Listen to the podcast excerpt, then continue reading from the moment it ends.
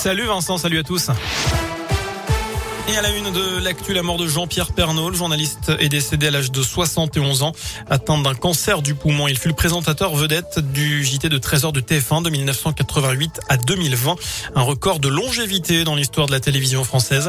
Dominique Blanchard est un journaliste sportif de la région qui a travaillé pendant 23 ans à TF1, dont 10 au JT de 13h avec Jean-Pierre Pernaud. Euh, ce soir pour Radio Scoop, il rend hommage à un grand professionnel. Il savait exactement, il connaissait ses téléspectateurs, il savait comment ils réagissaient.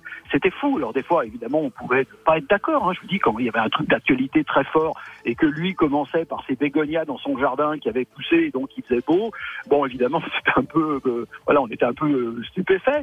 Mais vous vous rendez compte le, nombre d'années, plus de 30 ans à la tête du journal de 13 heures, avec des audiences mais absolument incroyables.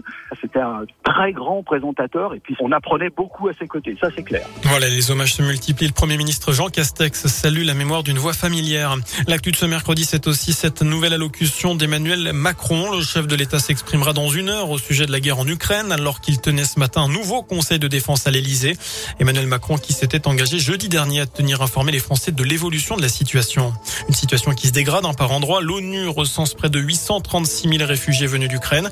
Au septième jour du conflit, l'armée russe affirme avoir pris le contrôle de la ville de Kherson dans le sud du pays.